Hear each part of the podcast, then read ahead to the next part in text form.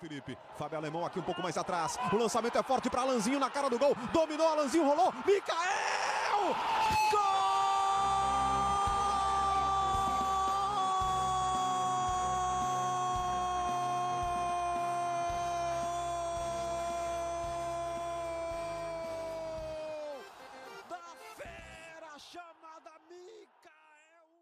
Bom dia, boa tarde, boa noite, galera. Sejam bem-vindos a mais um episódio do Voz da Arquibancada, o maior e melhor podcast em linha reta da América Latina. Hoje a abertura foi diferente, vocês já escutaram aí. Hoje nós abrimos com o gol de Mikael. O terceiro gol e o gol da vitória do clássico de sábado. Mikael que foi negociado por Salernitana na Itália. E obviamente esse vai ser uma das pautas do programa de hoje.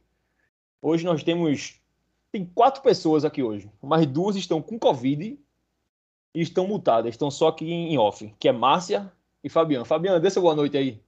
Boa noite, amigos e amigas. Vamos aqui para mais uma batalha do fone. No caso, sem fone aqui no meu caso, por isso que eu vou ficar mutado um pouquinho. Mas durante o programa aí eu vou entrar para intervenções pontuais. Tamo junto. Márcia, dê seu boa noite aí, seja educada com a galera. Boa noite, galera. É isso aí. Esses dois aí vão ficar em off hoje, ajudando aqui a gente nos bastidores pegaram Covid, não foram pro jogo. Na verdade, só eu fui pro jogo, porque Lucas não gosta de esporte, não gosta de jogo, não gosta de análise tática.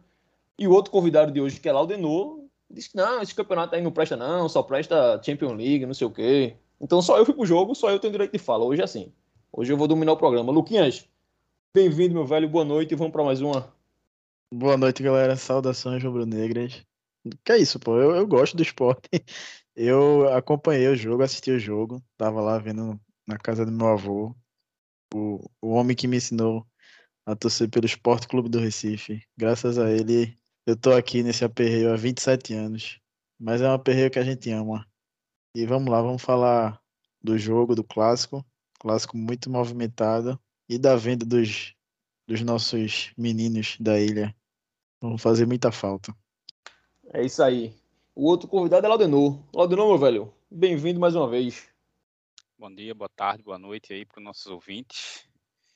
É, participando aqui mais uma vez, né, com vocês, feliz pela nossa vitória em cima do, do nosso rival local, direto, numa competição que sim vale a pena, não é o Campeonato Pernambucano, é a Copa do Nordeste, onde a gente tem que focar e entrar sempre com força máxima e fazer o que a gente fez sábado, vencer e conseguir os melhores resultados. Vamos embora, que vamos ter uma, uma, uma pauta boa aí para debater sobre o jogo e sobre as nossas percas, né, dos nossos meninos de ouro. É isso aí, Laudenor. É isso aí. Hoje a pauta tá, tá cheia. Vamos falar do clássico.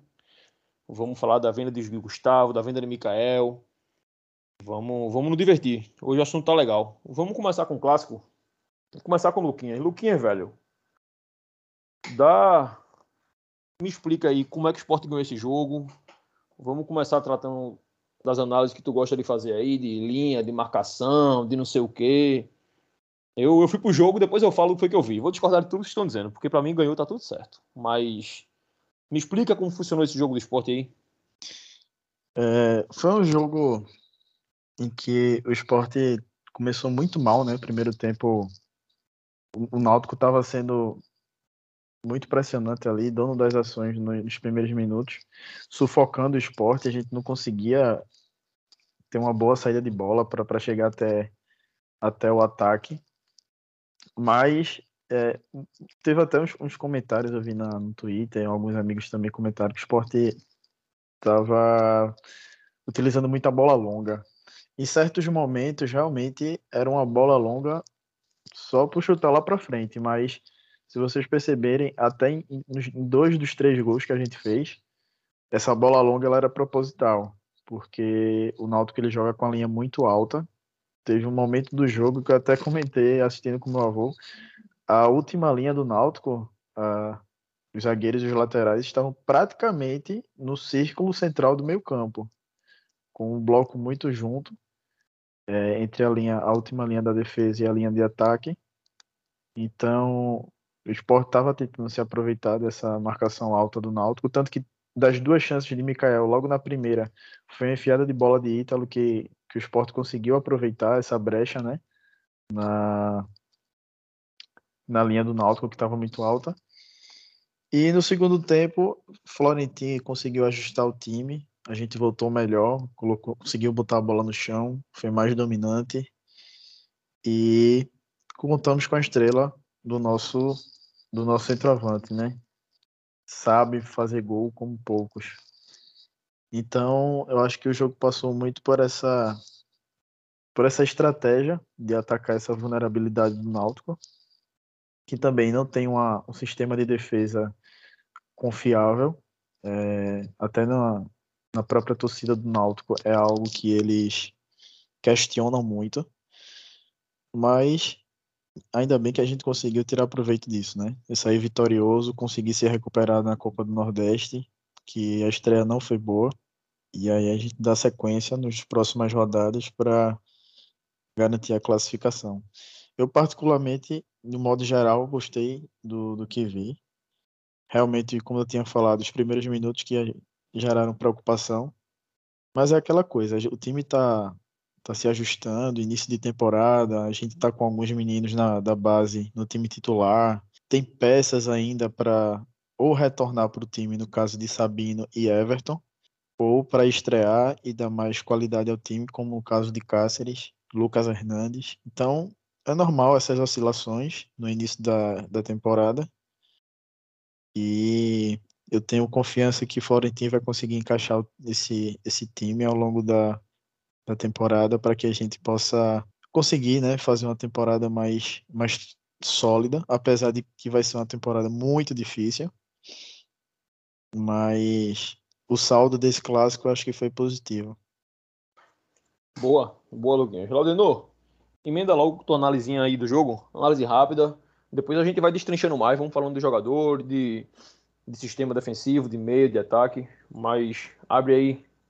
Mas eu acho que Lucas resumiu bem é, essa questão da, da forma como o esporte estava jogando, né? Muitas vezes insistindo muito com bola longa, pelo fato do Náutico jogar com com a linha de marcação alta, né? Isso a gente vem observando na equipe adversária, né, do Náutico desde o ano passado.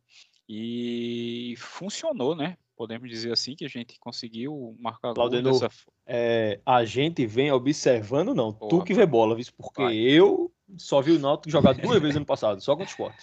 Não, é porque costumo acompanhar assim, né? O time do Náutico foi um time que chamou atenção, né? É, no início de Série B, eu acompanhava, né? Acompanhava os jogos da Série B e tal, e assim, costumava ler também, né? E era manchete em tudo que é jornal, né? Então, isso gera um, certo interesse que faz com que eu, eu corra atrás de, de, de ver essas informações, né? Que estão falando, ou lá assistir, ver se é isso tudo mesmo.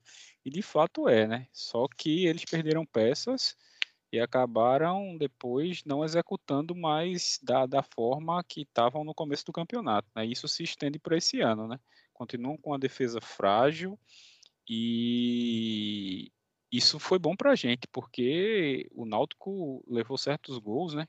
Que eu vou te contar, viu? Se, se eles estão jogando com, com uma defesa mais melhor plantada, melhor ajustada, talvez a gente não tivesse conseguido furar esse bloqueio, porque principalmente no primeiro tempo não gostei da atuação do esporte.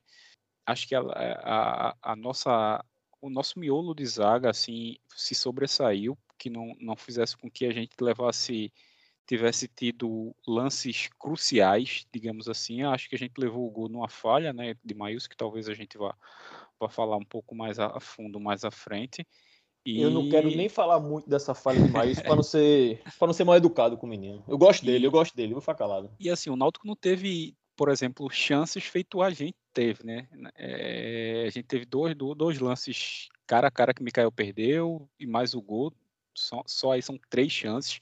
Enquanto chances de fato criadas, o Náutico eu acho que teve uma que foi aquela bola na trave, né? Porque Maílson e, e um outro chute cruzado que logo no começo do jogo o tirou para escanteio. Então, assim, eu acho que a gente conseguiu criar mais justamente é, é, buscando esse erro de, da defesa do Náutico, né? E joga bem adiantado. Mas, assim, bom que no final tudo deu certo. No segundo tempo se ajustou. O Náutico morreu no segundo tempo, não no, no, no, nos levou perigo. e a gente conseguiu encaixar um, um, melhor jogo no segundo tempo. Algumas peças que foram mal no primeiro tempo conseguiram recuperar o bom futebol e conseguimos um resultado positivo aí para que deu uma, uma, uma, uma, primeira vitória né, na, na Copa do Nordeste para que deixe a gente não longe né, do, do, do dos primeiros colocados e, e possamos seguir em frente aí. Boa, boa. Começamos bem, começamos bem. Eu, para falar rapidinho aqui, eu tava no campo, né? Então, assim, eu acho que a visão de quem tá no campo é diferente. Não digo nem melhor nem ruim, acho que só diferente mesmo de quem tá vendo em casa. Você acaba percebendo mais algumas atitudes de jogadores por clima do jogo e tal. Eu notei, eu notei um time no primeiro tempo do esporte, quando o time percebeu que o jogo não estava encaixando, o time ficou nervoso demais, o esporte começou a errar muito. Obviamente também a qualidade técnica, porque o time que foi a campo não é o maior primor da, da face da terra. Mas os caras ficaram muito nervosos, muito nervosos. Mas vou falar mais depois. Luquinhas, vamos, vamos adentrar mais no jogo. Fala mais da parte defensiva da gente. Começa de trás para frente. Foi o que tu achasse da galera lá atrás. Se tu gostasse da escalação do time. Vamos, vamos destrinchando mais esse jogo. A parte defensiva, é, eu acho que o destaque negativo, tu já falou um pouquinho aí, vai ficar para Maílson, que foi uma falha pelo amor de Deus, eu. Mas até tem, assim, algumas falhas que fazem a torcida, parte da torcida ainda questionar ele. Mas eu sou um dos grandes defensores dele. Acho que ele ali foi com muito preciosismo, sabe? Muita. Tava tão seguro que ia pegar a bola, uma bola tão simples que acabou escapulindo ali. Infelizmente aconteceu, mas tem muito crédito. A Série A que ele fez ano passado e as outras temporadas tem crédito de sobra, pelo menos comigo tem. É, a dupla de zaga é, eu gostei. Achei que não tiveram culpa ou, ou, tiveram falhas graves na, nos gols que o Náutico fez. É, a, os laterais também. Só deu até uma assistência, eu até fiquei espantado quando eu vi que foi Sander eu que deu assistência. Eu tava esperando você falar dele, viu? Eu quero ver você falar mal dele hoje, viu? Mas é, ainda bem, né? Que siga evoluindo, que certamente ele vai ser o titular ali da lateral mais uma vez. Lucas Hernandes chega como uma sombra ali, mas eu não sei se Sander vai largar o osso, se o técnico vai tirá-lo do time. É, então, assim, o sistema defensivo, até para não me alongar muito, eu acho que na medida do possível foi bem, não teve, não teve falhas, não teve é, pontos que a gente possa destacar negativamente, que a gente possa se preocupar. É, eu gostei do que eu vi e eu acho que gente, do meio para frente que a gente tem mais tem mais peças para debater tanto pelo lado bom quanto pelo lado positivo, que foram peças que foram do céu ao inferno no jogo. Boa, boa, Luquinhas. Eu queria falar da escalação rapidinho, que eu tava. Eu cheguei cedo na ilha, né? E fiquei ali no varanda com os meninos. E quando saiu a escalação, a gente tomou um susto. Tipo, porra, ele vai a campo, o que misturou muito. Ele vai a campo com Ezequiel ali de trás. Ezequiel, Thierry, Chico e Sanda. O Ezequiel era estreia dele praticamente, porque contra o 7 ele entra, joga ali, sei lá, 25 minutos, 30. E Sander na esquerda, que é o primeiro jogo do cara no ano, vindo de Covid, então acredito que o Sander ficou, sei lá, pelo menos sete dias ali. Cinco... Covid não, Sander foi gripado, né? Mas se não me engano, ele ficou em cinco dias ali meio baqueado, então não estava treinando. Eu fiquei meio, meio, meio nervoso com isso. Pô, esse cara aí acho que arriscou muito. A gente foi a campo com Ezequiel, com, com Sander, com Ronaldo, que era Sander e Ronaldo, o primeiro jogo do ano dos caras, também viu doente, com Ítalo, que era o menino da base e com Juba de ponta, né? Que era o que a gente pedia. E deu certo até. Acho que Juba jogou direitinho. Mas eu fiquei com medo. Eu fiquei com medo de da zaga falhar, mas realmente joga direitinho. Eu acho, eu acho que a intenção dele com Sander e Ezequiel nas laterais era ter mais experiência, sabe? É. Para que a gente não tivesse é, um Elias ou Diego na lateral direita, como foram nos primeiros jogos, e um Juba na lateral esquerda, que a gente sabe de todas as é, vulnerabilidades que ele apresenta nos jogos, quando joga de lateral. Então, por isso ele até arriscou, como tu falou, mas futebol é isso. Futebol você tem que correr riscos. Você sempre deve rolar aquela conversa pré-jogo, né? Saber se o jogador realmente está bem, se sentindo bem para entrar em campo. Ronaldo sempre está bem. E eu acho que Sander passou essa confiança para para Florentin e por isso que ele foi titular. Então acho que essa questão da experiência e também por ser por terem características defensivas, é, digamos, mais mais sólidas do que os meninos da base, por isso que Sander e Ezequiel foram de titulares. Exato, exato. Eu acho que foi por aí eu concordo. Eu concordei com ele. Me assustei, mas acabei concordando depois. Eu olhei direitinho e digo, é. O que não me desceu lá de novo foi Ronaldo. Ronaldo não me desceu. Quando eu vi a escalação Ronaldo, eu digo, meu Deus do céu, eu vou passar raiva de novo. E não me desceu por alguns motivos. Assim, o Ronaldo é ruim, eu acho ele ruim, beleza. Mas por deixar um pedaço de moeta no banco, né? Que foi uma coisa que a gente bateu semana passada no pod, depois do, da estreia do CRB, véspera do jogo de 7 de setembro que a gente comentou que aquele jogo ali deveria servir para alguns jogadores ganharem ritmo para o clássico de sábado. E o Watson jogou naquela quarta-feira com 7 de setembro, jogo fácil, mas ele jogou os 90 minutos e não entrou em campo sábado. Então, eu acho que faltou ali o. Ou ele, ou ele realmente não gosta de Watson, e não acredito que seja isso.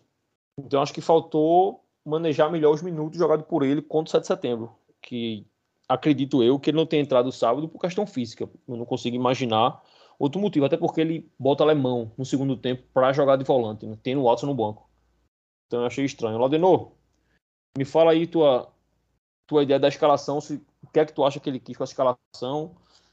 Já entra no meio campo também, Luquinhas falou defesa, já entra no meio campo também.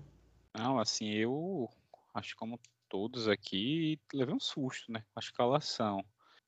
Das laterais, o que me chamou a atenção na surpresa foi Sander, acho que Ezequiel, assim, não, não, não foi uma surpresa para mim, que eu, eu meio que desconfiava que Everton não teria condições de jogo.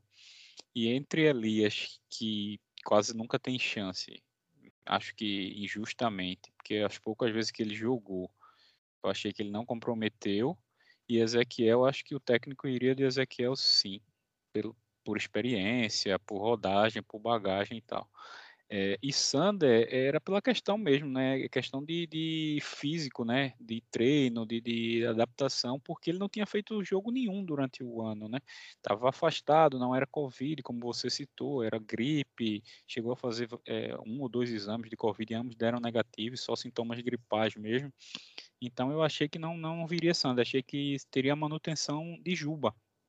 Até porque nos dois primeiros jogos, ele teve a opção de, de, de jogar com um lateral de ofício, que é o Vitor Gabriel da base, e ele não fez, ele deixou o Juba. Então, por isso eu, eu achei que ele entraria com o Juba na esquerda, apesar da gente saber da, das deficiências que o Juba tem no, na parte defensiva. É, e emendando com, com a questão do meio campo, aí é, é, é chover no molhado, né? Digamos assim, falar de Ronaldo, né? Estamos em pleno 2022 e Ronaldo ser titular no esporte é brincadeira. Mas é, é importante, depois acabou sendo o resultado, ganhou com ele em campo, mas era um jogador que eu não, não teria escalado.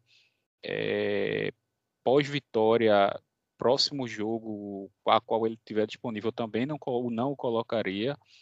É, a questão de Watson, até entendo ele não ter colocado, mas ele foi um jogo só, foi, foi razoavelmente bem, mas teve no começo do jogo ele entrou meio que fora de, de, de um ritmo do, do, do, futebol que se joga aqui, chegando meio que atrasado em alguns lances e cometendo faltas, que talvez num clássico isso fosse prejudicial, clássico o jogo é, é, é, mais diferente, é mais jogado, então isso poderia acarretar em cartões e, e posteriormente ele, ele ter algum, ter algum problema de, de, de, expulsão. Mas aí eu pensei que ele poderia colocar algum do, do, do, dos garotos que ele vinha utilizando.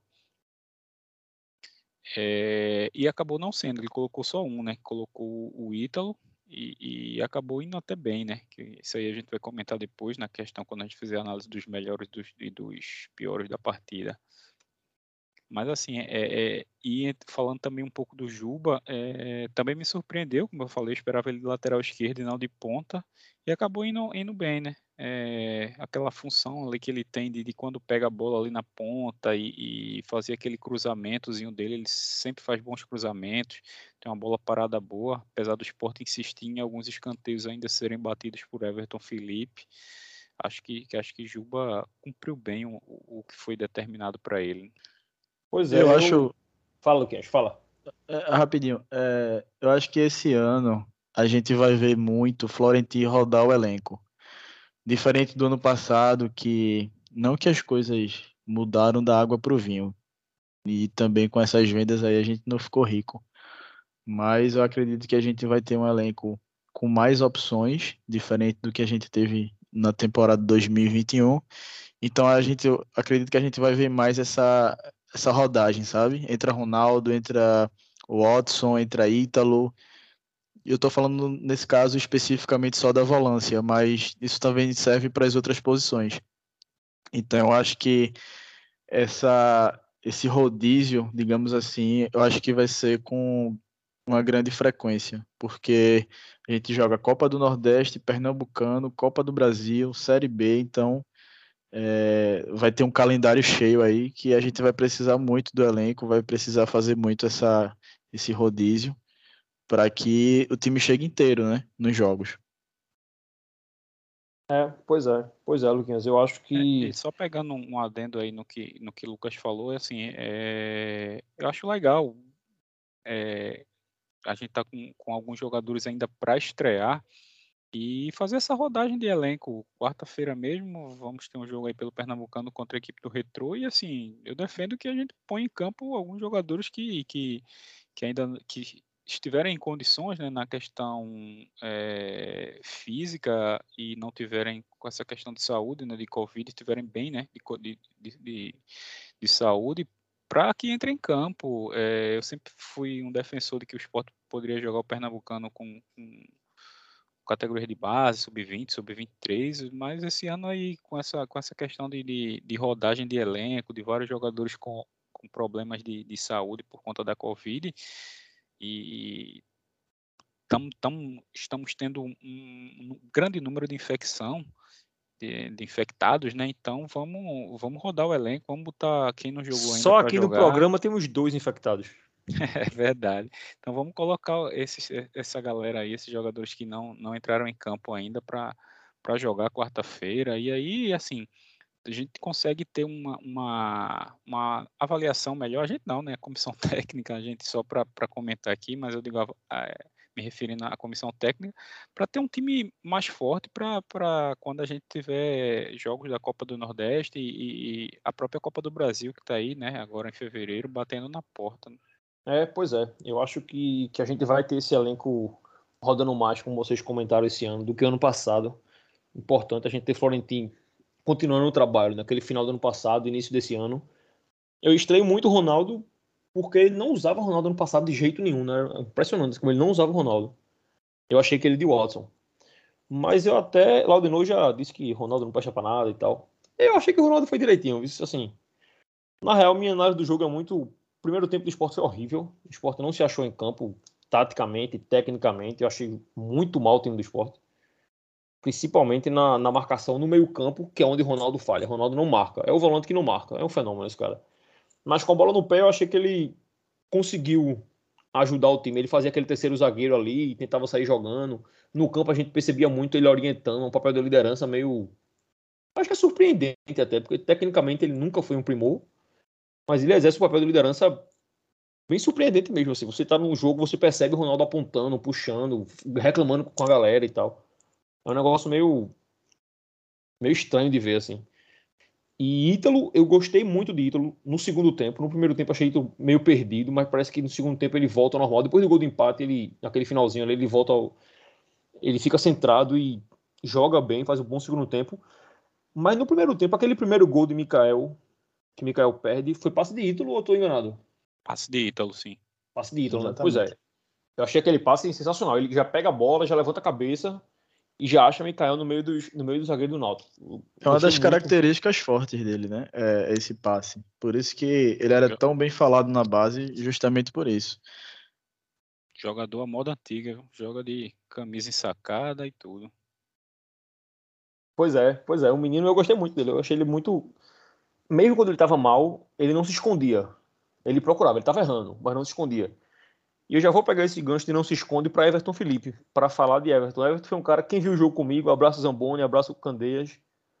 Os meninos viram que eu reclamei de Everton muito. Eu reclamei demais de Everton nesse jogo, porque tava me dando agonia a quantidade de bola besta que Everton tava perdendo no meio campo. Saída de contra-ataque, ele errando um passe, tomando decisão errada. Mas uma coisa que Cezinha até, abraço Cezinha, comentou com, comigo logo pós jogo, eu liguei para ele, a gente conversou. E ele diz, pô, Everton erra muito, mas Everton não se esconde. E é uma coisa que eu prezo muito pro jogador de futebol profissional, é o cara que não se esconde. Acho que você não pode se esconder. E por mais que Everton tenha ido mal no primeiro tempo, ele não se escondeu em nenhum momento, né? Eu acho que isso é uma coisa que a gente tem que tem que levar muito em consideração nesse elenco que tecnicamente não é um primor. Então, se você tem um jogador que tem um mínimo de qualidade e não se esconde, eu acho que a gente tem que tem que dar chance, tem que dar confiança a ele para tentar ajudar, porque agora que Gustavo saiu, não tem outro meia não, o meio do time é Everton. Aparentemente para Florentino um meia é, tem Alanzinho, tem Dena, mas Dena é eu não vou nem falar de Dena. O Alonzinho entrou direitinho ontem, ontem não, sábado. Mas eu achei que Everton fez um jogo decisivo, assim, ele erra muito, mas ele dá o passo pro pênalti do Mikael, ele acha Alonzinho no terceiro gol. Então acho que a gente tem que, tem que dar confiança. Eu ouvi algum burburinho da torcida em dado momento no jogo contra Everton, dando uma chiada com ele, mas eu acho que tem que insistir, tem que dar mais força, mais confiança para ver se ele consegue melhorar e cada vez mais. Luquinhas, fala de Everton, emenda com ataque, fala do nosso trio Jaderson, Juba e Mikael. Sobre Everton, essa questão que Cezinha pontuou dele não se esconder, eu tinha até comentado no jogo contra o CRB que entre você ter Everton errando, mas sempre tentando é, chamar o jogo para si, chamar responsabilidade, sabe? E ter um Denner que estava apagado em campo. Ele nem errava, mas ele não errava porque ele simplesmente não aparecia. Então, assim, é, é como tu falou, tem que dar confiança. O Everton é o meio campo que a gente tem hoje. Então, Florentino também corrigiu os erros e insistir naquilo que a gente já vem falando. Everton é meio campo. Você vê as bolas que ele consegue enfiar para um atacante, um lançamento, como foi no jogo contra o Náutico. Quando ele está ali no círculo central, quando ele vem de trás, quando ele tem uma visão maior do campo, ele consegue achar uma bola dessa. Vai errar umas três, quatro. Pra... O passe que ele deu no pênalti de Mikael eu achei muito bom. No jogo, foi perto de mim, eu estava na frontal. Ele se, ele se posiciona, ele se movimenta ali atrás dos volantes, pega a bola, levanta a cabeça e rapidamente acha o passe. Eu achei eu achei muito bom aquele passe, eu achei muito foda. Exatamente, é um, é passe de um verdadeiro camisa 10, né? Apesar dele não ser o 10 na camisa, mas na função é ele que, que é o nosso camisa 10. Com a saída de Gustavo, ele que vai ter que assumir essa responsabilidade. Então, eu até tinha colocado ele como um dos piores em campo, mas acho que foi no momento ali de raiva, de tanta tanto erro que ele cometeu no primeiro tempo, e, e isso que tu tinha comentado me irritou toda bola que ele disputava com um jogador do Náutico, ele caía, pedia falta. Até teve um lance engraçado que ele caiu do lado de Florentino e Florentino foi tentar levantar ele rápido para vamos, vamos jogar, vamos jogar. Ele olhou assim para Florentino, não gostou muito da atitude do treinador, mas foi algo que me irritou muito durante o jogo. Mas depois, ainda bem que ele conseguiu se redimir, encontrou bons passes que foram importantes para a gente conseguir a vitória. É, em relação a Jaderson, ele. Eu acho que em relação aos outros jogos, teve uma, uma, uma queda que eu acho normal. É, contra o CRB e principalmente contra o 7 de setembro, ele foi, foi melhor, mas considero uma atuação regular. Juba participando do gol, de um dos gols, né? Ali ele recebeu bem a, o lançamento de Ronaldo, fez ali a, a, a tabela com o Sander. E acho que de forma regular também, não foi nada de extraordinário, mas eu acho que daria uma nota ali, uma nota 6. Aquelas notas que a gente via nos jornais, acho que cabe uma nota 6 ali para Juba. E Mikael não tem muito o que falar, não. Um cara que faz três gols em um clássico, mesmo com os gols que ele perdeu. O cara decidi, altamente decisivo, vai fazer uma, uma falta enorme, problema gigantesco que a gente vai ter aí. Vai fazer muito mais falta, acredito, que Gustavo, porque era o cara que botava a bola para dentro, né? Desde o ano passado foi o destaque na, na Série A, junto com o Gustavo, mas eu acho que a expectativa em cima de Mikael era maior, tanto que a venda dele é maior. A gente vai falar sobre isso mais à frente. Então, para mim, foi o melhor do jogo. E é como eu falei, vai fazer uma falta enorme. É isso, é isso. Laudenor, chega aí, fala desse ataque do esporte. O que foi que tu achaste de Everton, de Jaderson, de Juba, de Mikael? Só pegando um adentro na fala de Lucas aí, não espere que você vá ver algo de extraordinário de Juba, não, que não vai ver, não, viu? É isso aí, é isso aí mesmo. Mas brincadeiras à parte, é, é, Everton Felipe é, é isso mesmo. É aquele jogador que vai tentar, vai tentar errar mais do que acertar, desculpa.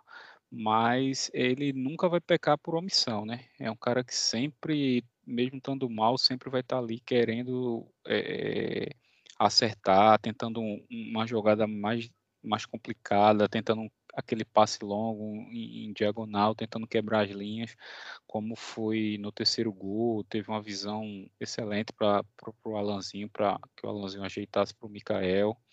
Então, ele, ele, isso faz com que ele oscile muito na partida, né? Tem partidas que ele, como eu disse, ele erra mais do que acerta, então vai ter partidas que que ele vai ser muito criticado, como foi na, na, na, estreia contra o CRB, e como vai ter partidas como essa do Náutico, que ele começou mal e acabou terminando bem, né? E acaba saindo da, da lista de estar tá entre os piores da partida e acaba estando ali, estando de, de razoável para bom. Sobre Jaderson, acho que é natural a queda do futebol dele, né? Até pelo nível de, de adversários. Acho que o Náutico por ser um clássico, tá jogando em casa, tá, tá, tá hoje numa prateleira é, acima do CRB e bem acima do 7 de setembro, né, que a gente não pode tirar como parâmetro. Então acho normal a queda do Jadson, mas ainda assim foi um cara que que se mostrou também muito para o jogo, apareceu muito, estava muito é, descendo muito para ajudar a marcação, fazendo a, o, o, apoio ali junto com com Ezequiel pela direita. E acho que é um jogador que hoje no momento é a sua titularidade na ponta é, é, inquestionável, né? Pelo elenco que temos, pelos que se apresentaram até o momento, acho que é uma peça que Florentino não deve tocar, a não ser quando tem essa questão do revezamento do, dos atletas, mas tendo todo o elenco disponível hoje, acho que Jaderson não, não pode ser ser uma peça que vá para o banco, não. Tem que ser mantido no time titular. Com relação a, a Mikael, foi do, do, do inferno ao céu, né? Todo mundo ficou pé da vida com, com os gols perdidos, mas aí conseguiu antes da virada do, do primeiro tempo já já empatar o jogo, fazer aquele gol e segundo tempo só alegria, né? Saindo, deixando a torcida órfã, porque hoje não temos outro centroavante de ofício no, no elenco, ficamos com aquela interrogação na cabeça de quem vai substituí-lo, de quem vai fazer gol, né? Até porque é, dos gols que a gente fez na temporada até agora foram 10, ele teve, ele fez 5, o, Gustavo fez 2, só aí vão 7 gols, ele teve, acho que dos outros três, acho que ele teve participação em mais um, então é, um, é uma lacuna que o esporte vai ter que ir atrás no mercado para poder é, suprir, né? Acho que o, o chileno, né, que está para ser anunciado, não, não é centroavante de ofício, consegue jogar também pelos lados, então a gente vai ter que ir atrás aí no mercado desse, desse homem que vai substituir o nosso artilheiro. E acho que também estou com o Lucas de que ele vai fazer bem mais falta do que Gustavo, né? Gustavo era um cara do, do um meio ali do drible, daquele cara que parte para cima, que tira um, um, coelho da cartola ali numa jogada individual, mas hoje o esporte é mais carente do, do, do nosso centroavante, né? Temos, como acabei de, de falar. E eu acho que outra bronca é aí não, não é nem questão do campo, é uma preocupação bem menor, mas assim, falando de identificação, sabe? Eu até tuitei ontem. É, há quanto tempo que a gente não se identificava, sabe, com, com jogadores vindos da base? É, até mesmo com, sei lá, qualquer jogador dentro de campo mesmo. Acho que as últimas, os últimos jogadores que boa parte da torcida do esporte olhava para o campo e, porra, vou assistir o jogo, claro, por ser o esporte, mas vou assistir o jogo também porque tem Diego Souza, porque tem André, porque tem Magrão, tem Duval. Eu acho que Gustavo e Mikael eram esses jogadores recentemente, sabe? E até por ser da casa, gera mais identificação ainda. E a gente hoje olha para o elenco, não tem esses jogadores. Talvez um, um Maílson, um Sabino, mas assim, bem de longe, bem de longe. Então, até essa questão da identificação do, dos jogadores ali em campo, de ser mais um, de, entre aspas, torcedor em campo, a gente, a gente perdeu. É, pois é, vocês amoleceram meu coração aqui, já estou choroso. Eu tenho certeza que o Fabiano está aí no mundo chorando também, porque essa saída de Mikael foi, foi pesada. Eu queria só falar que, em relação ao ataque, eu concordo. A opinião de vocês sobre Jaderson também. Acho que hoje ele aparenta ser o titular, mas eu estou bem, bem descontente com, com os nossos pontos, assim, porque já tanto o Jaderson quanto o Vanegas, quanto o Denner quando entrou, com o Alanzinho, eu não senti muita segurança, não. Pensando assim, pensando a longo prazo, né? pensando em Série B, assim, acho que o esporte realmente vai precisar ir no mercado para trazer. Eu não vou nem citar o colombiano que me iludiu, o famoso Raiva Negas. Ele já me iludiu, não tem nada de muito forte, não. Ele não vai no mano a mano, não. Aquilo é só resenha dele. Aquilo foi só para entrevista. O homem, toda vez que pega a bola no mano a mano, ele toca para trás, olha para o lado. Eu achei, de verdade, ele muito tímido, assim, brincadeiras à parte, eu achei ele muito tímido no mano a mano, com, ele tinha dito que gostava, gostava da jogada e tal. E nervoso, eu não sei se, se é ambientação, se a vontade de, de querer acertar logo para mostrar que veio, mas o cara tá realmente muito nervoso, pega a bola meio estabanado. Eu tô gostando desse cidadão, não. Eu acho que esse cara não vai. Vai ser o novo Lênis. Esse cara que vem da Colômbia aí, acho que só prestou Valderrama e mesmo. O resto não, não dá muito certo, não, velho. Eu tô bem receoso. Só para encerrar aqui o jogo, eu acho as escalações entraram no segundo tempo Alain, Alemão, Adrian e Vanegas, né? Eu achei que Alain entrou direitinho até. Faltou força naquele chute dele. Também uma pessoa de 1,30m. Não tem força, né? Eu achei que Alemão não fez nada demais. Entrou ali o jogo. Acho que ele entra, o jogo tava 2 a 2 E Adrian entrou no final já, né? Ele já entrou no final, na vaga de Everton. Entrou e o primeiro lance dele levou um cartão. Minha sensação no estádio quando a gente faz o 2 a 1 é que o esporte estava cansado. O lado esquerdo do esporte ali estava cansado já. A gente já empata, o time já está cansado. Eu acho que Ítalo já estava pregado, o Sandra também. E eu cheguei a comentar com o Bruno, digo, ó, tem que trocar, velho. Dois minutos depois, gol. E o gol do Náutico foi exatamente Sanda e Ítalo. Eles tinham uma tabela, saída de jogo, eles erram. O atacante do Náutico vai em cima de Sander, dribla Sander, toca a bola por cima de Chico, que eu achei falha de Maílson também. Na verdade, o primeiro é um frangaço, né? O primeiro não tem o que falar. O segundo eu achei falha. Eu acho que Maílson vai na bola, fica no meio do caminho, o Chico está um pouco mal, mal, posicionado. O atacante fica entre Chico e Maílson ali. Mas eu achei que, que Maílson falhou de novo. E depois do gol ele faz a mudança. Ele tira Sander, passa a Juba para lateral e tira Ítalo, bota Lando e Alemão de volante. Que foi onde eu não entendi a entrada de Watson, né? E também mostrou que a gente não tinha muita peça, porque a gente contratou Nares, a gente contratou Cáceres, e nenhum desses podia podia jogar ainda, né? porque isso, provavelmente seria a substituição, seria essa. Um Cáceres no lugar de Ítalo, um Nares no lugar de Ítalo, mas ele bota um zagueiro improvisado de volante, porque a gente não tinha peças, então a gente tem que dar esse, esse desconto. E Mikael, velho, assim, Mikael é, Mikael é foda. Primeiro tempo Mikael, mandei mensagem pra Márcia, inclusive. Eu não lembro se foi quando acabou o primeiro ou quando tava acabando o primeiro. Que eu disse, eu estou transtornado com o Mikael. Eu tô morrendo de raiva desse cidadão. Porque os dois gols que ele perdeu não existem. E ele não perde aquele tipo de gol, né? E eu acho que a única chance que o Sport tinha de ganhar o jogo era se Mikael carregasse o time, porque eu não via muito como o Sport ganhar aquele jogo, porque imaginava que taticamente o Náutico fosse melhor que o Sport, até pelo entrosamento, tempo de casa de Hélio dos Anjos e tal. Enquanto o Mikael perde aqueles dois, dois gols, eu fico bem, digo, meu Deus do céu, hoje não dá não. Ele empata naquele final e no segundo tempo ele acaba com o jogo. Eu acho que os números de Mikael nesse jogo são absurdos, assim, mostram o quanto ele é um jogador diferente. Mikael fez três gols, teve um gol anulado e perdeu dois. Então, assim, Mikael tem seis chances claras de gol no jogo, num clássico. Um jogo tá jogando com um time que não tá entrosado, o time do esporte um, cheio de gente nova, menino da base, Ronaldo tendo que sair para jogar. Então, assim, mostra o quanto ele é diferente para esse nível de futebol que a gente tá jogando aqui. O cara realmente. Eu sempre gostei de Mikael, nunca entendi por que ele era banco de Alberto, ou por que não tinha chance na vaga de Trellis, de André e tal. Infelizmente, o esporte percebeu isso tarde, né? Podia ter usado ele mais tempo. Mas é bom que fica a lição. Vamos ver se o próximo, o próximo atacante da base bom que tiver tenha mais chances para a gente poder ter alegrias e isso que o Lucas falou, né? De identificação, né? Eu acho que é muito importante você ter um jogador identificado com um clube, com a torcida, um cara que o primeiro gol dele, quando ele faz o gol, ele pede desculpa à torcida por ter perdido o gol, velho. Ele pede desculpa, foi mal aí, perdi dois gols, mas foi mal. Isso quer dizer muita coisa. Não quer dizer nada, mas ao mesmo tempo quer dizer muito. Luquinhas, fala aí, que eu sei que tu quer falar. O primeiro gol, eu fiquei extremamente revoltado. O primeiro gol que ele perdeu. Porque só me veio na cabeça o gol que ele perdeu contra o Santos na, na temporada passada pela Série A. Foi igualzinho. Sai cara a cara, ele o goleiro.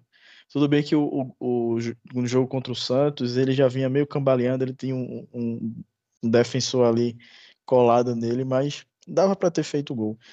Mas assim, a semelhança do gol, enfim, veio na hora na, na lembrança. E eu fiquei, porra, como é que Mikael perde um gol desse? Mas é aquilo, é como tu falou, é um cara muito, muito decisivo. E aí é torcer para que ele, Gustavo, alcancem voos bem altos aí, tanto para eles, para a carreira deles, né? Também para é, continuar ajudando o esporte financeiramente. É, pois é. Eu sou mais velho que tu, né? Eu lembrei desse gol dele do Santos, não. Nem lembrava desse. Eu lembrei de um que eu vi na ilha, eu acho que foi 2001, 2, sei lá. 2001, 2001, eu acho. É do Manga. Eu acho que era um Esporte Vasco. Ele recebe um passe igualzinho assim, ele carrega a bola do meio campo até o goleiro e perde o gol. Eu lembrei exatamente desse gol. Eu sou mais velho. Memória de velha desgraça. Meu amigo, você foi longe, viu? Eu tava Fui no longe, jogo véio. também. Tu tava nesse jogo, velho? Com Porra. certeza. Foi, foi Esporte Vasco? Foi Esporte Vasco. Perdeu Esporte Vasco. o Manga. Meu na Deus, frente, de, El, na frente de Elton, perdeu Eu acho que o jogo tava empatado tinha, naquela hora ali. Tinha um coroa do meu lado, o coroa quebrou o rádio somente, pô. Eu, meu irmão, eu quase matei alguém também. E o pirralho... Foi 2001, Olinor? Cara, o ano aí tu vai me pegar, mas eu lembro que eu tava no jogo. Eu acho que foi 2001, acho que foi o time que foi rebaixado da gente que é do manga, entra correndo todo desengonçado, correndo estilo isso, Romerito isso. e perde gol. Pegou, que raiva, isso. meu Deus. Lembro, lembro muito bem desse lance. Foi foda. Pelo menos eu não tô sozinho nessa, é isso aí.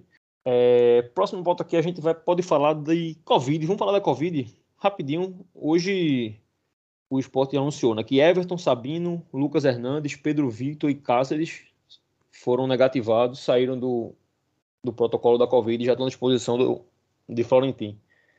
Lembrando que essa semana a gente joga quarta e sábado pelo Pernambucano. Então Sabino não pode jogar por conta daquela suspensão, né? Então Sabino só está à disposição para jogo terça-feira contra o Souza, que o jogo foi foi adiado. O jogo, se não me engano, seria domingo e passou para terça. Sábado a gente joga com Vera Cruz. Mas Everton, Lucas Hernandes, Pedro Vitor e Cáceres estão à, estão à disposição. Eu acredito que eles devem jogar os dois jogos, eu acho. Eu acho que ele vai colocar os dois, essa galera aí para jogar tanto quarta quanto sábado, pelo menos era o que eu faria. Pelo menos um tempo aí em cada jogo, para pegar um ritmozinho, porque Thierry jogou três jogos aos 90. 90 não, ele saiu contra o 7, mas Thierry joga três jogos. Jaderson jogou os três jogos, Everton Felipe jogou os três jogos. Eu acho que vai dar uma descansada nesse pessoal aí nesse começo de, de temporada, até porque o nível, nível técnico exigido vai ser bem pequeno. O que, é que vocês acham, Aldinor? Sim, sim é, como eu tinha falado anteriormente, né, é, a gente pode usar o Pernambucano para rodar o elenco, e acredito que o momento é esse, né, é, passaram pelo protocolo da Covid, estão aptos a, a, irem a campo, né, com exceção de, de Sabino, né, que está cumprindo ainda a suspensão do ano passado, é, tem que rodar o elenco. Acho que esses jogadores devem é, entrar em campo agora no próximo jogo de quarta-feira, né, contra o Retrô, e no próximo de, de sábado tem que rodar o elenco, fazer com que jogadores descansem, né? Os jogadores que fizeram é, os 90 minutos aí contra o, o Náutico foi uma partida bem puxada, principalmente quem já vinha de, de, de, de, uma minutagem alta anteriormente, que é o caso de Thierry, como você citou, Everton Felipe, é, é, pode dar uma, uma, uma, segurada nesses caras, né? É, talvez os que jogaram, entre aspas, no sacrifício, talvez Sander, né, que, que vinha se recuperando de uma gripe, possa dar uma segurada nele para a gente ver Hernandes jogar, né? o meio campo ali, colocar o, o Las Cáceres para jogar, já testar uma formação, né? Já que a gente não está sem centroavante no momento, como é que vai, vai fazer a questão do, do ataque, né? Quem vai ser o falso 9 ali. Ao momento é esse. Acho que Florentin tem, tem uma, uma boa dor de cabeça aí para resolver nesses próximos dias aí. Luquinhas, como é que tu escalaria esse esporte para quarta-feira? Tu manteria uma basezinha titular, considerando que descansa no sábado para jogar na terça, ou tu já descansava na quarta? Eu descansaria o máximo possível dos jogadores que já estão com minutagem alta é, e que também são considerados mais titulares, né? O caso de Thierry, como tu falou. Quem tiver disponível das contratações que ainda não entrou em campo ou entrou pouco, eu colocava para jogar. É, Campeonato Pernambucano vai ser para isso, sabe? É, eu acredito que a gente não vai ter muita dificuldade para classificar, não. Aí quando realmente chegar às fases finais, aí a gente vai com o melhor disponível. Mas esses primeiros jogos, roda o elenco, coloca um Vitor Gabriel para jogar, coloca Pedro de novo, dá, dá chance a esses meninos aí e vai rodando o elenco para a gente até ver também é, o sarrafo né, que os meninos da base, até que ponto eles conseguem chegar porque a gente tem que estar tá revelando. O, o, o exemplo que fica de Mikael e de Gustavo é da gente realmente estar tá revelando todo ano pelo menos um, um, um, garoto da base que realmente seja um destaque, porque a gente está vendo aí o quanto esses meninos podem render financeiramente, tanto financeiramente como, como dentro do campo, mas financeiramente eu, eu destaco esse ponto devido à situação do esporte. Então, a gente tem que dar oportunidade para esses meninos e o Campeonato Pernambucano é a porta de entrada para que eles realmente possam mostrar o futebol deles. Então, eu colocaria o máximo, descansaria o máximo possível de quem já rodou bastante aí nesses jogos iniciais e dava oportunidade para quem realmente tem uma minutagem mais baixa ou até que não jogou. Eu acho, eu acho que ele vai quarta-feira, eu acho que ele vai com o time um pouco mais titular ainda. E sábado descansa todo mundo para terça-feira. Eu acho que ele vai fazer isso. Eu queria ver, na verdade, quarta, se o chileno e o paraguês, paraguês eu acho o nome do cara, se ele tivesse regularizado, eu colocaria ele quarta e sábado. Jogar pelo menos 45 minutinhos em cada jogo para pegar um, um ritmozinho e pegar confiança. Tal, assim, pegar confiança se o homem for minimamente bom conseguir fazer um gol em Veracruz, né? Porque aí também, se não fizer gol em Veracruz, volta pro Chile, tá ligado? Mas eu acho que a gente tem que. Eu acho que ele vai usar esses jogos para dar confiança esse pessoal que tá chegando. Cáceres, se o Nares tiver. Acho que ainda não, mas se o Nares tiver à disposição para sábado, acho que botar o Nares para jogar. Para esse pessoal pegar uma confiança que vai ser importante. Porque, salvo engano, depois de quarta-feira, do Souza, vem a parte mais difícil de tabela de início de ano, né? Acho que a gente pega Santa. Difícil. Santa seria mais por camisa do que por tecnicamente falando, mas enfim, Santa Cruz, Ceará e acho que Bahia. Acho que a gente faz esses três jogos, as próximas quatro rodadas seriam esses três jogos, depois do jogo do Souza. Então, chegar nesses três jogos com um grupo mais coeso, mais homogêneo fisicamente e tecnicamente, eu acho que ele vai, vai tentar buscar isso. Passando nessa, vamos para para a venda dos meninos, vamos falar da venda de Gustavo e da venda de Mikael. Eu tô com os números aqui só para falar rapidinho. O esporte vende Gustavo pro Al Ali, Al Asli, Al Shabab, algum Al desse aí da, da Arábia, por 11,8 milhões de reais, uma cotação de hoje do dólar, né? Eu achei uma venda eu vi, inclusive, o pessoal falando no Twitter hoje, reclamando que o Metalist veio ofereceu 12, o Sport negou e aceitou 11.8. Primeiro que a do Metalist, o esporte, eu não lembro do esporte ter oficialmente falado que foi negada a proposta de 12 milhões, eu realmente não lembro. Mas ainda que tenha sido, eu acho que o esporte fez 200 mil, digamos, que a gente tinha perdido. Mas o que o pessoal acho que esquecer é que esse dinheiro do, do time árabe vai ser à vista, né? Vai ser no Pix. Eu acho que isso pesou muito para o esporte. O esporte está recebendo na conta hoje 11,8. Na verdade, não vai receber, né? Porque 20% já fica na justiça do trabalho. Mas o esporte fez uma venda que vai receber à vista, que é uma coisa mais rara. Acho que no primeiro episódio da gente, a gente conversando com, com o Geraldo, e Geraldo, inclusive, cita isso. Dificilmente as vendas são à vista. A venda é parcelada, né? Então veio o árabe, perguntou o Pix do esporte, acho que o esporte tinha que fazer mesmo. Em relação ao valor, eu achei um valor razoável, cara. 11.8 pro Gustavo. Eu acho o Gustavo mais talentoso do que Mikael. Mas Gustavo é, hoje é muito menos decisivo que Mikael. Jogou muito menos bola do que Mikael. Gustavo não, não tem o impacto que Mikael não tem no time hoje. Então eu achei um valor justo. E o esporte tem 1,5% de Gustavo da, da formação do jogador, né? Passou aqui na base do clube, então você ficou com 1,5% dele. E salvo engano, 15%. Lá de novo foi isso mesmo, 15% ou ficou mais com o Gustavo, do passe dele? É, as informações que chegaram, né, pela reportagem foi 15%, né, que é, eu acho que é o, onde pode ser o debate maior, né, é, é, da torcida, né. Acho que essa questão dos valores é como um resumo, como você falou, é no Pix, toma lá de cá, coisa de que com a proposta lá do time da Ucrânia do Metalist não era assim. É, acho que essa questão do, da, da porcentagem né, que ficou com o esporte, é, a gente fica se perguntando quem vai atrás depois de um, de um, de um talento brasileiro jogando lá em Dubai. É difícil, né? Talvez estivesse jogando na Europa, por menor que fosse o país, a visibilidade seria maior. Então eu acho que o questionamento da, da, da venda de Gustavo é mais esse, né? Essa questão de da revenda depois, né? Que o esporte vai ter essa porcentagem em cima do passe dele, se vai haver esse interesse ou se vai ficar por lá, virar rei, como a gente já viu é, é, vários jogadores brasileiros darem continuidade às suas carreiras por lá, né? Fazerem dinheiro, que é o que, que eles mais fazem quando quando vão para esses países, pelo, até pelo salário que se, se oferta lá eu acho que possa ser que o Gustavo acabe fazendo isso, né? É, já a gente tem casos até de, de, vários jogadores que acabam até se naturalizando por lá e jogando até pela, pelas, pelas seleções de lá.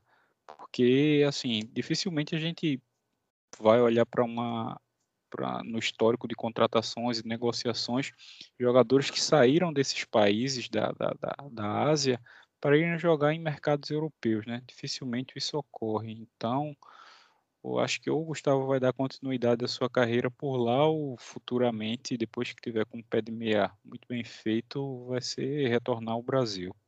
É, pois é, essa escolha de escolha de gestão, não é gestão de carreira, né? Decidiu ir, ir para a Arábia. Lucas, foi o que tu achaste dessa decisão de Gustavo de ir para Dubai baseado, obviamente, no financeiro. Né?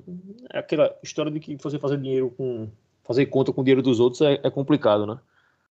Mas é uma decisão de carreira, pensando na carreira dele, meio, difícil de, de concordar, né? De achar legal, né?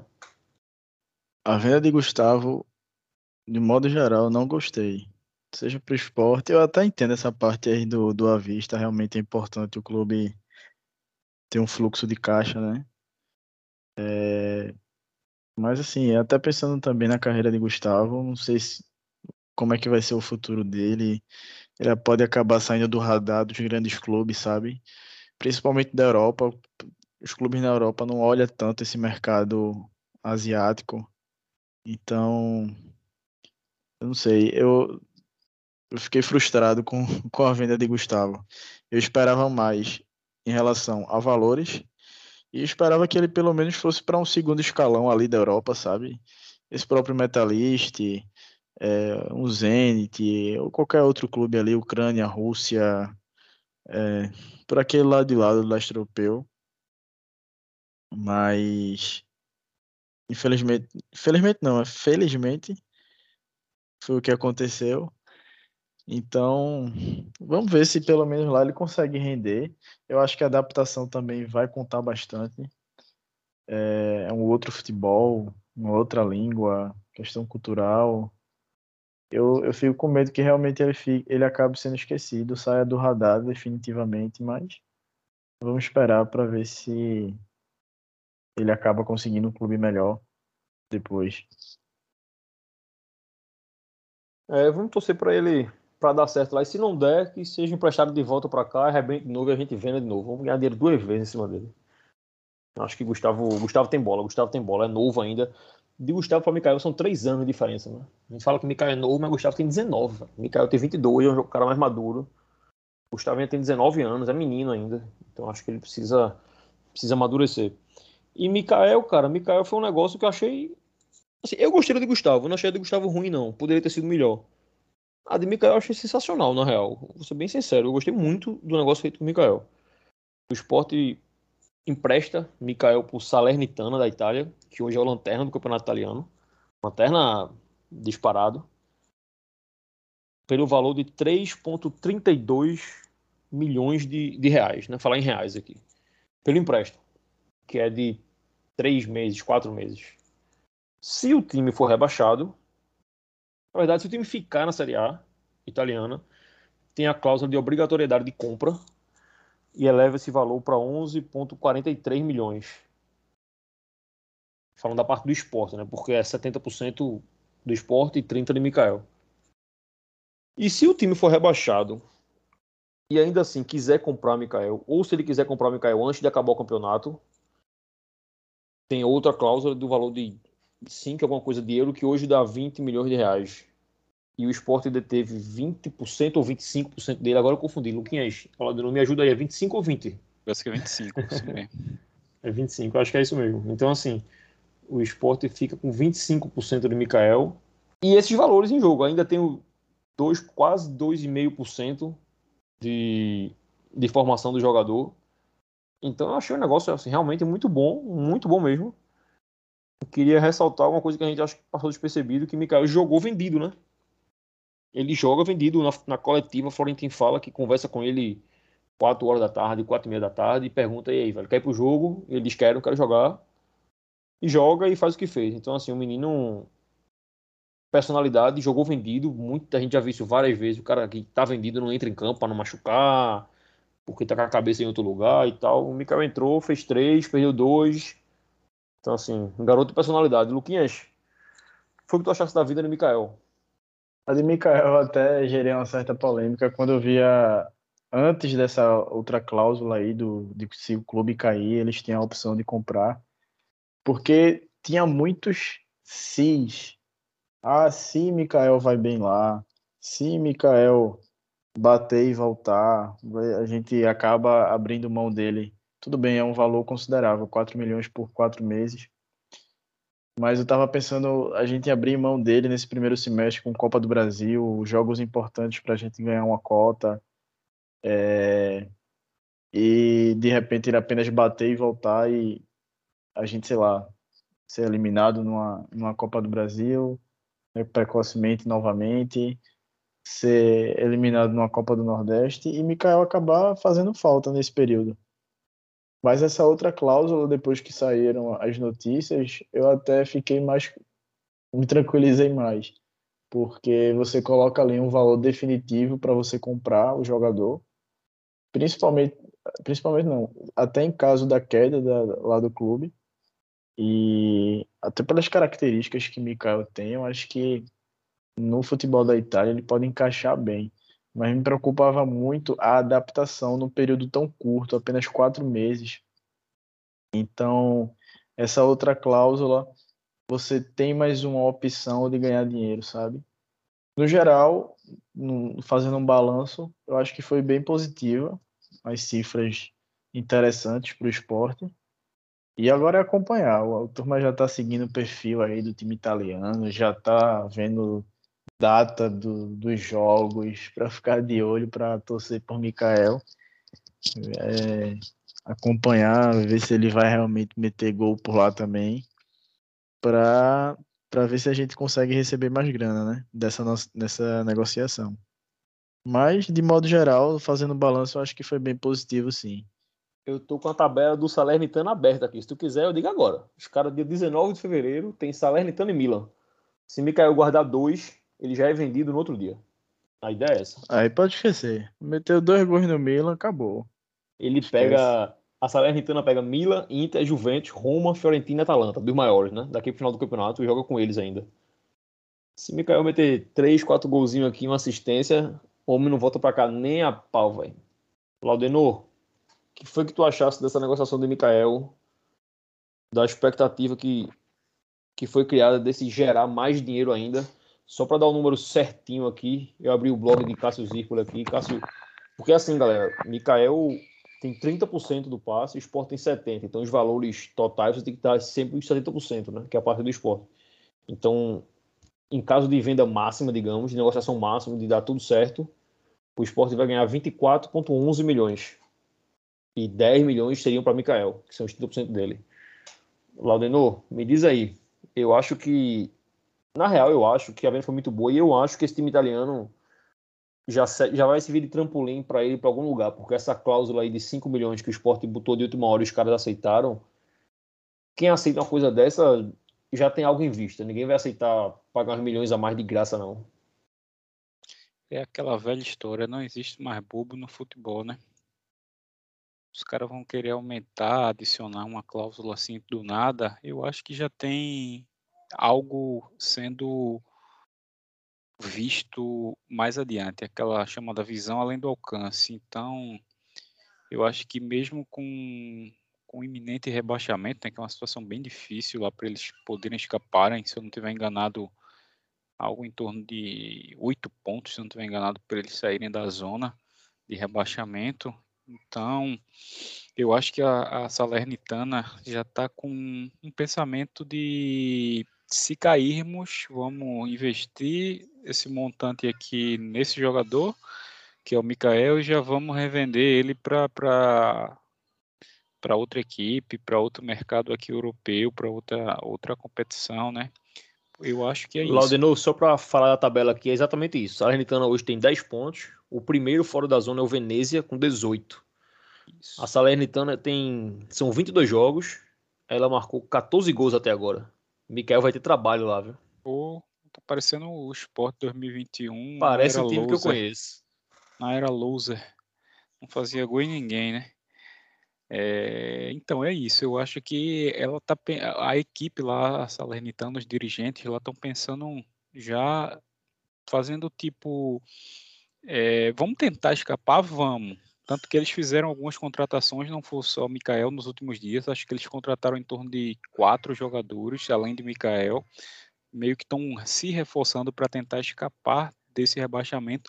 Mas, se não conseguirmos, vamos investir alguma coisa aqui para tentar ter um dinheiro a mais ali. Tipo, vamos comprar Mikael aqui por X e já tem em mente uma venda futura dele ali para para fora e vamos faturar em cima disso. Eu acho que é, que é mais ou menos isso que eles estão pensando lá. E falando da, da venda em si, da, da venda não, da, da negociação em si, da parte do esporte, eu achei que foi legal, achei que foi uma negociação boa, boa, nada extraordinário e tal, mas acho que foi uma venda boa. A gente não tem esse esse esse trampolim né, de esporte e Europa e grandes vendas. A gente sabe que aqui no Brasil essa questão do CEP pesa muito. Então eu acho que é, uma, é um passo, e o primeiro passo a gente não pode pular duas casas, a gente tem que andar uma casa de cada vez. Então acho que foi uma, uma negociação boa financeiramente para o esporte. E quem sabe é, mais adiante aí, meio do ano, final do ano aí a gente voltando para a Série A, a gente não possa é, continuar com essas negociações com outros pratas da casa nossa também sendo, sendo vendidos para lá, para o mercado europeu.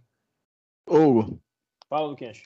Deixa eu só trazer uma curiosidade aqui sobre o Salernitana, que eles mudaram a administração, mudaram de dono, e é até um fato curioso, porque quando eles subiram da Série B para a Série A, em julho, junho, É, não, na verdade, desculpa. No início de julho, a federação lá da Itália deu sinal verde para eles subirem para a Série A, sendo que eles deram um prazo de seis meses para cumprir uma norma lá, na, que os clubes não podem ter, os clubes da mesma divisão não podem pertencer ao mesmo dono. E a Salernitana era de propriedade de Claudio Lotito, que ele é dono da Lazio. Então eles tinham até 31 de dezembro de 2021 para venderem o clube. E o clube foi vendido às 23 horas e 58 minutos do dia 31 de dezembro. E foi comprado por apenas 10 milhões de euros. Então eles estão fazendo toda uma. estão passando por toda uma mudança lá administrativa. É, recorreram a contratações também, como o brasileiro Ederson, que estava no, no Fortaleza, o volante. Então, eles estão organizando lá a casa. E Mikael vai jogar apenas ao lado de Ribéry, que a gente sabe Tenta, que. Tentaram Caio Jorge também, né? Que é brasileiro do Foi. base do Santos, estava na Juventus. Na Acho que a Juventus. negociação melou de, de ontem para hoje, mas chegaram a, a- a quase anunciar Caio Jorge. Foi por empréstimo. E esse detalhe de jogar com o Ribéry, tudo bem que Ribéry, tá- o, o seu auge já passou, mas pelo amor de Deus, você tem um cara como o Ribéry e já ganhou tudo na Europa, eu estava ali do lado dele todo santo dia, pegando toda a, a experiência que ele já, já teve na Europa para aprender com ele. Então acho que Mikael pegou experiência e aprendeu com Trellis, imagina o que ele vai fazer com o Ribéry do lado dele. Exatamente. Então, a oportunidade para ele não só financeira, não só para ele se destacar e aparecer no mercado europeu, mas para jogar ao lado de um grande jogador, né? E quando a gente tem uma oportunidade dessa, a gente precisa realmente extrair o máximo desse tipo de, de personagem do futebol. Pois é, pois é, eu tô empolgado. Eu tô empolgado pra ver Mikael na Itália. Eu, eu acho que ele é muito perfil de jogador de Europa, como disse Eduardo Batista com o Joelton. Centroavante, forte, chuta forte, não tem medo, cara de personalidade. Eu acho que ele pode que ele pode vingar. Eu tuitei que Mikael era o centroavante do Hexa. Eu mantenho isso aí, viu? Eu digo logo. Se Tite quiser ganhar esse ano, chama. Se não, vai só ganhar em 2026. Pra mim tá bem claro que Mikael vai ser o homem do Hexa. E quem discordar tá errado. Quem discordar tá errado, é isso aí. Eu sou o homem da palavra aqui. Ó, mas vamos pra. Só pra encerrar, falta só esse. Acho que é importante a gente falar isso hoje. A gente sempre cobrou muito transparência no esporte. O esporte é um clube que, desde 1905, é um clube obscuro, ninguém sabe o que acontece lá dentro direito, cada um que diga uma coisa. Recentemente a gente viu isso direto com o Arnaldo dizendo que pagou, tá tudo em dia, de repente não tem nada em dia, não tem nada pago.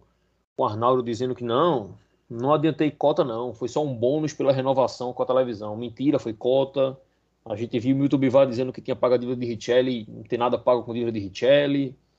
Então, assim, hoje eu acho que é uma coisa, foi meio que um marco para o Esporte Clube do Recife hoje, a entrevista de, de Romão, de Yuri Romão e Augusto Carreiras, destrinchando a venda e a negociação de Mikael e de Gustavo. Eu- a gente estava conversando aqui em off sobre valores e tal, que é importante citar. E sempre foi assim, sempre, sempre não, mas vai, de 10 anos para cá, existia esse negócio de cláusula de confidencialidade, né? Que o esporte, só o esporte não, os outros clubes falam isso também, mas aqui no esporte toda venda, toda negociação é, é confidencial, é impressionante. Mas como o Laudenor até falou em off, não é Laudenor, o esporte diz que é confidencial e o outro time anuncia tudo. O outro time diz lá os valores, a gente descobria pelos outros times.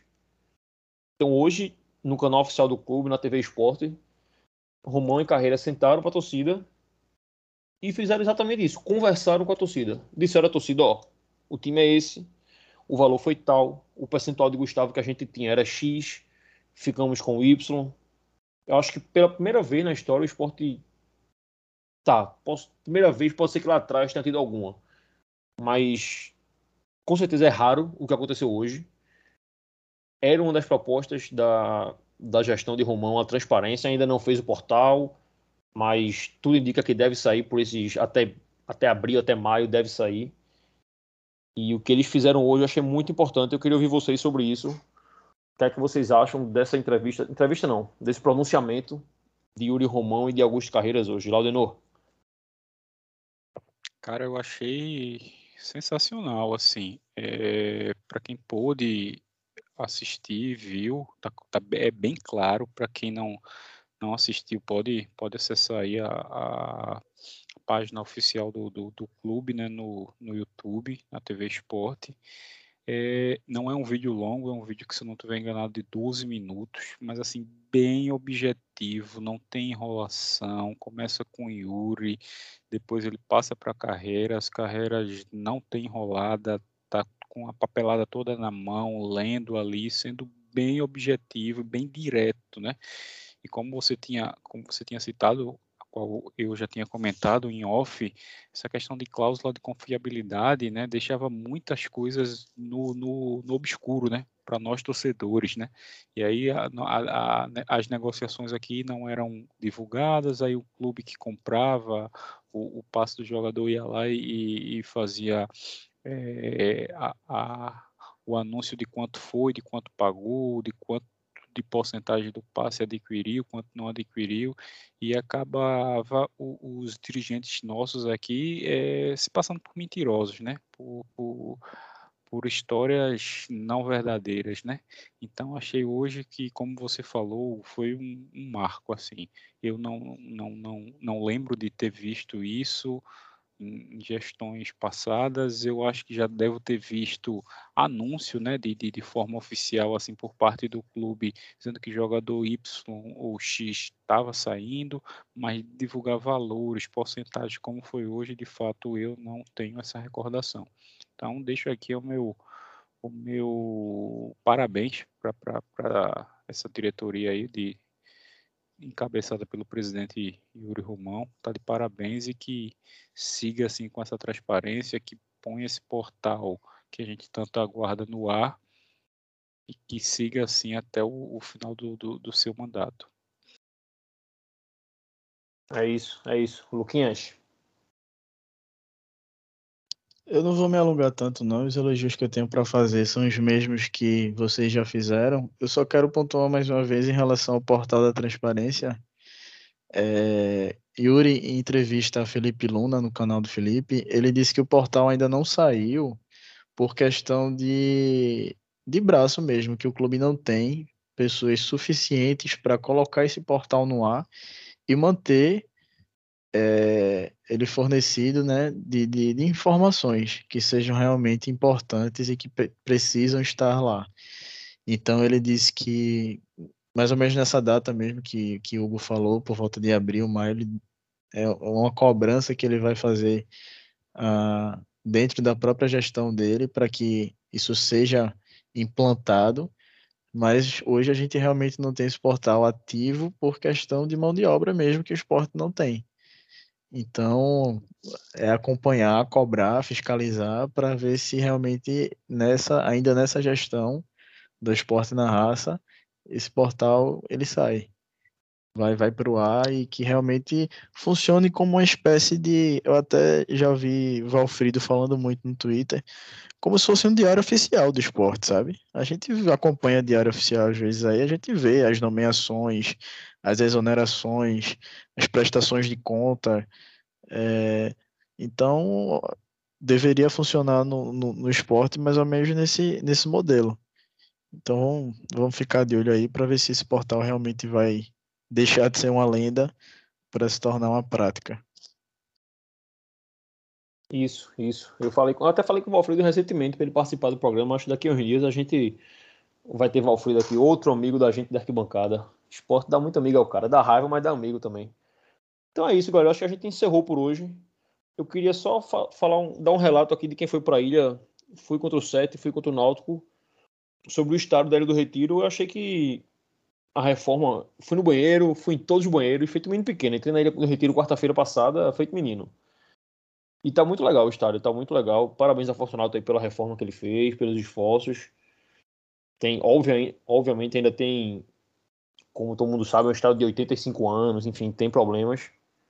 Mas eu acho que tá aceitável. Tá um estádio bem aceitável para se assistir jogo. Estão trocando as cadeiras da central. A central tá sem quase nenhuma cadeira. Mas mas está sendo trocada. A, a curva de Van Desson tem, tá metade pintada, a outra ainda falta pintar um pouquinho, a ampliação já estava pronta, a curva do B ali. Então, o gramado tá legal também, o gramado não tá, não tá ruim, o gramado tá legal. A Ilha do Retiro, nossa casa tá, tá legal, tá bonita. Claudinô, Luquinhas, posso encerrar, velho? Quer falar mais alguma coisa? Sim, rapidinho. A gente viu aqui no Twitter agora que eu esqueço o nome desse cara, Zóvica, Rodrigo Zóvica, eu acho. Ele disse que, deixa eu até ler aqui, Rodrigo Zóvica, isso. Confirmei agora que o Leão já enviou a proposta para renovar o contrato de Maílson até o fim de 2024 e está esperando a resposta do staff do atleta. Importante, Maílson acaba o contrato no final do ano, ele pode assinar um pré-contrato agora em junho já. Então, mostra que o Sport está atento, é um cara da base, apesar dessa falha aí, que eu tô puto com ele ainda, mas ele é um goleiro que eu gosto muito. Eu sempre defendi Maílson, acho que ele tecnicamente é um bom goleiro. Tem esse problema aí de, de levar uns franguinhos de vez em quando, mas é engraçado, mas ele não falha muito, né? Ele não leva gol besta, mas quando ele leva é frango assustador. Então, corrigir isso aí, botar a cabeça no lugar, que às vezes quando ele erra um, ele não consegue voltar pro jogo, ele fica errando o jogo todo. Mas eu acho que é importante a gente renovar por tudo que a gente falou hoje aqui, acho que fica claro, né? A base é a salvação financeira do clube. Assim, a gente tem que renovar, tem que revelar jogador, tem que botar jogador no mercado. Vamos tentar fazer um programa só sobre isso ainda. Conversou com o Lucas já sobre isso. Vamos tentar fazer um programa só sobre a base do clube, tentar trazer alguém que entenda sobre base para falar sobre isso. Mas eu acho que por hoje é só. Laudenou, mais alguma coisa, meu velho? Não, acho que foi bom. Só falando nessa questão da base aí, não sei se vocês seguem ou conhecem ou têm amizade. Acho que o Wesley Silva ali é um cara que saca muito de base rubro-negro aí, twitta bastante. Depois eu posso até passar para vocês aí o Twitter dele. Acho que ele chegou até a ser funcionário do clube, ou ainda é, não sei. Mas é um cara. Ele é da comunicação da base. Isso, pronto. É um cara que saca muito de base aí. Se alguém tiver contato com ele aí quiser trazê-lo, acho que é uma, uma boa, viu? Saca muito de base o garoto. Então, turma boa, tem ele, tem. Aí. JP Pereira, que também que tá lá na base, é um cara que entende muito de análise. Isso, isso, JP, exatamente. De repente a gente conseguir, eu até tenho contato com esse, de repente a gente conseguir trazê-los. Não sei se tem alguma, algum problema por ser do clube é, não poder falar tanto, isso, né? Exato, exatamente. Mas isso. se der para trazer os meninos aqui, vai ser uma boa para destrinchar mais o trabalho que é feito na base. Uhum. Boa. No mais, boa. agradecer aí mais uma vez a convite e a participação aqui. Sempre bom debater esporte com rubro-negros de verdade. É isso, meu velho. Não passamos raiva essa semana. O Sport fez dois jogos, quatro domingos, é o Sport não importante. perdeu, porra.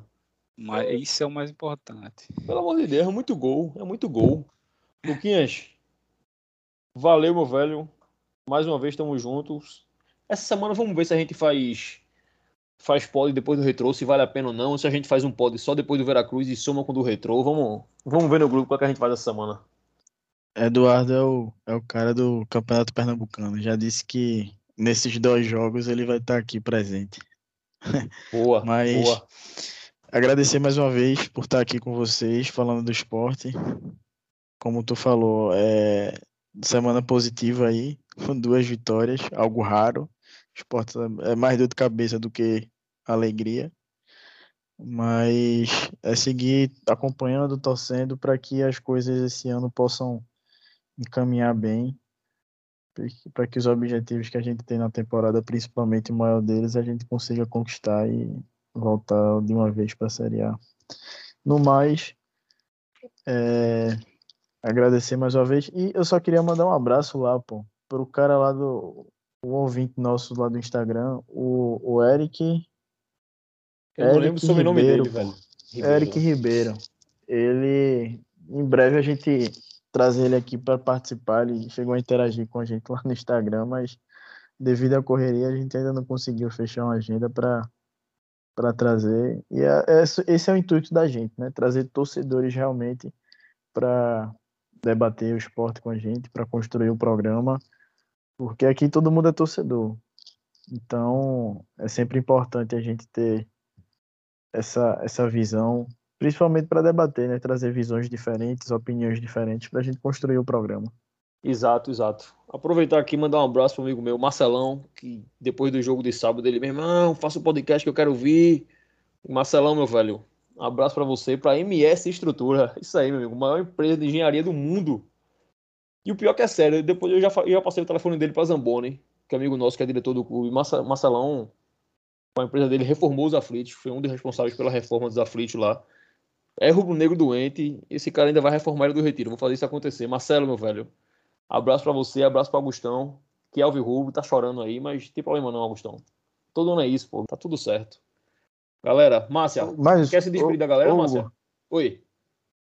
Rapidinho, é, só também mandar um abraço para Maiara Sampaio, que compartilhou podcast lá da gente na, no, no Story, pegou a estrada, botou um episódio aí para escutar, foi bem legal, compartilhou no Instagram. É isso, quando um compartilha, sai o resto da torcida compartilhando e esse movimento aí é bem legal. Exato. É. É o famoso espalha a palavra, né?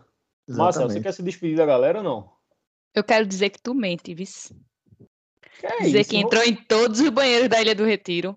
Pelo frontal, amor de Deus. todos da frontal, pelo amor de Deus. Ah, da frontal, né? Porque você não Sim, especificou, não. jogo, né? Só fica calado o programa todo e já entra assim, pelo amor de Deus. Boa noite, Márcia. Tchau. tchau, tchau. É isso, galera. Dê aquela moral no Instagram, dê aquela moral no Twitter. É o Vozes da Arquibancada no, no Instagram aí, e o Vozes da Bancada Márcia, no Twitter. O Márcia é importante compartilhar que ela é blogueirinha. Blogueira. Quer divulgar seu Instagram aí, Márcia? Não, não, obrigado. É não, né? Beleza então. Galera, é isso. Boa noite e vamos embora.